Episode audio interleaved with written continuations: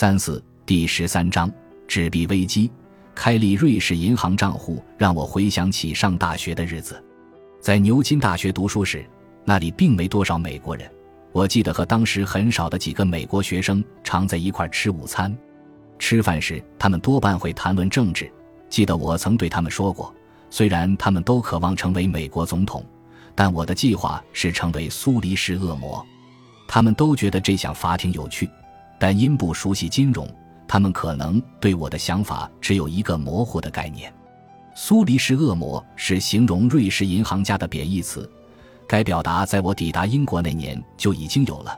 它始发于左翼政治对加速投机英镑的回应，这要归因于工党副领袖乔治·布朗，他在货币贬值的危机会议中脱颖而出，宣布苏黎世恶魔再现。对这一称谓的引用，是为了勾勒出欧洲民间传说中忙于计算自己秘密财富的贪婪的精形象。当时，首相哈罗德·威尔逊承诺会抵制他们邪恶的力量。在拿破仑统治法国的动荡岁月，一些颇具威望的瑞士银行在法国大革命的后期得以建立。当时，银行家纷纷逃离法国，将他们的钱转移到近在咫尺的日内瓦。你会发现，一些大的老牌瑞士银行、私人银行多半成立于1795年、1803年期间，但那时瑞士银行业的传统已经建立。自文艺复兴之后，瑞士一直是个国际金融中心。瑞士以其政治保持中立、经济稳健、健全的货币和在金融事务上保证客户的隐私而声名远扬。长期以来。瑞士银行为那些逃离断头台的法国贵族以及一个半世纪后逃离德国的犹太富人提供了货币避难所，使他们得以免受欧洲政治动乱的影响。现在，出于同样的原因，它也吸引了无数恶棍、犯罪组织和独裁者的巨款。传统上，瑞士银行一直无条件提供其银行保密制度。当然，所有的银行都应该让你的账户安然无恙。如果你在五十年前把钱存到芝加哥的银行，那是因为你会认为银行是保密的。现在的美国，正如我们看到的那样，情况有些不同了。政府可以查看你的银行账户、你的卧室、你的邮件以及任何他们想要看的地方。我们差不多已经没有隐私了。瑞士最近已屈服于美国的压力，做出很大让步。看来，瑞士银行保密制度。并不像以往那样神圣不可侵犯。尽管如此，在人们寻找货币避难所时，首要考虑的是安全。他们要的是稳定，他们想确保能安全的拿回自己的钱，至少他们能把最初放在那儿的本钱一分不少的拿回来。这完全取决于是否有健全的货币政策。好在瑞士法郎一直没断过粮。现在的问题是。这种状况是否还会持续？一九七零年，面对未来的货币市场动荡，我开设了自己的瑞士银行账户。二十世纪七十年代末，随着市场更加反复无常，全世界的人都想要有瑞士银行账户。今天，同样的事情发生了：美元不安全，欧元也不靠谱，人们又开始蜂拥买瑞士法郎。二零一一年。瑞士法郎对美元和瑞士法郎对欧元汇率均创历史纪录。二零一一年八月，瑞士法郎对欧元汇率上涨了百分之四十三。根据瑞士央行、瑞士国家银行的报告，瑞士法郎对欧元汇率被大幅高估。迫于该国出口商的压力，瑞士国家银行宣布，瑞士法郎汇率已危及该国经济。并表示他准备无限量购买外汇来平抑瑞士法郎的汇率，危及经济，这就是那些叫嚣的出口商的理由。但瑞士的每个人都富得流油。当瑞士法郎升值时，瑞士所有进口货的价格下跌，不管是棉 T 恤、电视还是汽车，每个人的生活水准都提高了。每个瑞士公民都受益于强势法郎。在日内瓦的牙科技师不会打电话来诉苦，他很快乐，因为他买的所有东西都很便宜。但那些大出口商却开始叫嚣着打电话给政府诉苦。瑞士国家银行宣布上述观点和决定后，瑞士法郎汇率下跌了百分之七至百分之八。至少一开始，没人想要中央银行来承担这一角色，但银行对汇率的操纵将是灾难性的。那么，接下来这两种情形将要发生。在第一个场景中，市场会继续买入瑞士法郎，这意味着瑞士国家银行还得继续印钞、印钞、印钞，这当然会令法郎贬值。现在，瑞士主要的出口商可能会因此受益。但瑞士最大的单一业务是金融，经济增长和衰退决定国家吸引资金的能力，这就是人们把钱存在他们相信有稳健货币支出的原因。他们知道，当他们想要拿钱时，钱会分毫不差。但人们不会急于把钱存在一个故意让货币贬值的国家。第二次世界大战之后的三十年，人们带着钱离开英国，只因英镑暴跌。伦敦不再是世界金融中心，因为英国的货币不再是稳健的货币。同样，如果你故意让瑞士法郎贬值，最终也会没有人想要它。瑞士法郎的价值在于，它不仅仅是简单的交换媒介，也是货币的避难所。贬值会削弱瑞士法郎的价值，人们的钱会涌到新加坡，移到香港，瑞士金融业将枯竭，继而消失。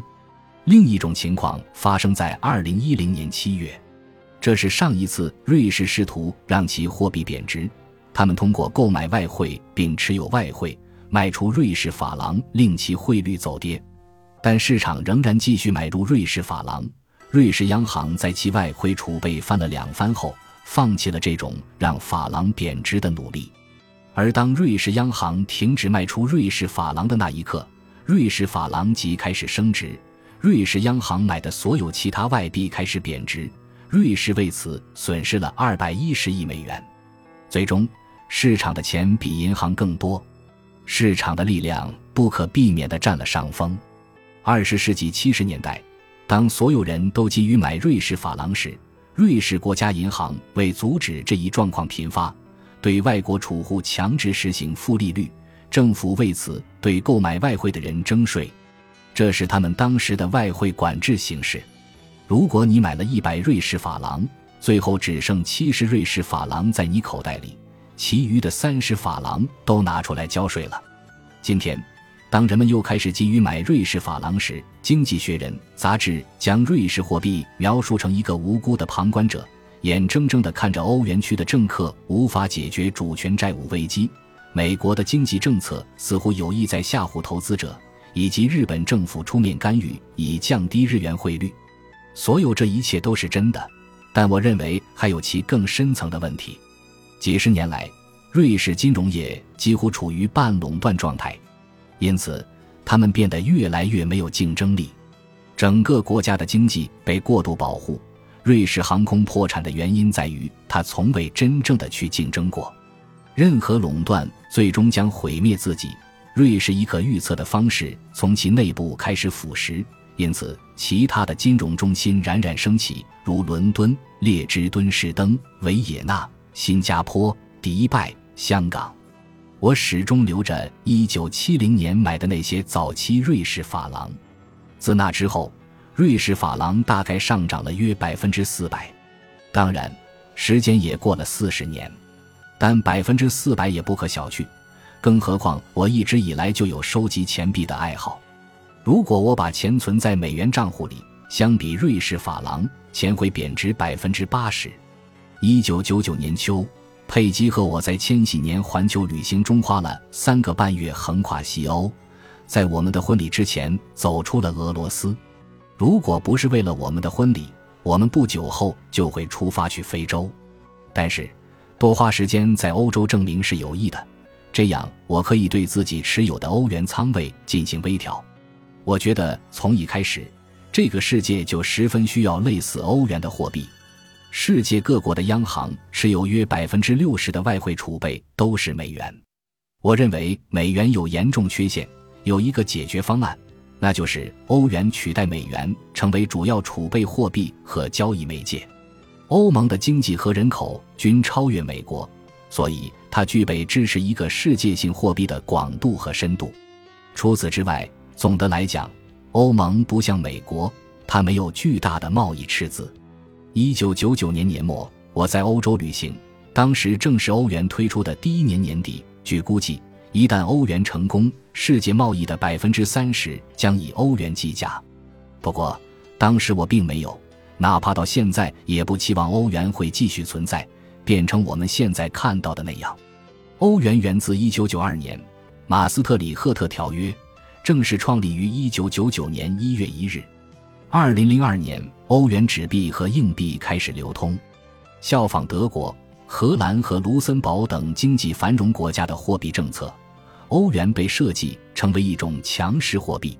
在上述三个国家中，德国处于主导地位，加上比利时、法国以及意大利等经济实力和货币值都较弱的国家，组成欧共体核心的六个创始成员国。当欧元最终被采纳，所有欧元区成员国同意在本国运行德国的经济模式。但现在看起来，甚至德国自己也没取得成功。马斯特里赫特条约规定，任何成员国每年的财政赤字不可以超过百分之三。法国为了遵守条约规定，第一个建立了假账簿。今年我们不会支付养老金，但明年会。他们决定，今年的情况看上去不错，到明年情况就不妙了。但明年是明年。我们用不着担心这些，这是斯嘉丽·奥哈拉的金融理论。毕竟，明天是另一天。此举被认为相当离谱，即便意大利人也为此感到震惊。尽管他们几十年来一直在用假账簿记账，事实是几个世纪以来都是如此。在跌坐到地板上之后，意大利又站起来，开始效仿法国，与自己的时间为伴，按照古老的方法做假账。现在每个人都在给希腊拍砖，但在二十世纪九十年代末，每个国家都捏着假账簿遵守条约。很快，大多数国家开始一意孤行，完全无视条约规定。他们甚至都懒得去假装一下。谁会去在意这一纸条约？当初签署条约的所有人，要么死了，要么退休多年。新来的伙计正忙着再次当选。选举可不需要他们去尽心维护类似财政纪律这样荒谬的幻想。